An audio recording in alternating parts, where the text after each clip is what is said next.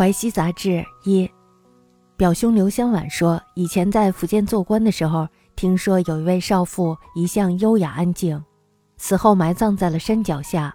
每到月亮好的时候，就会远远的看见她的鬼魂被反绑在树上，走近了就什么也看不到了。没有人明白其中的缘故。我说，这就是有所显示，人不知道他受惩罚的缘故，却必定要让人看到他受惩罚。表明人不知道的隐迹，鬼神都是知道的。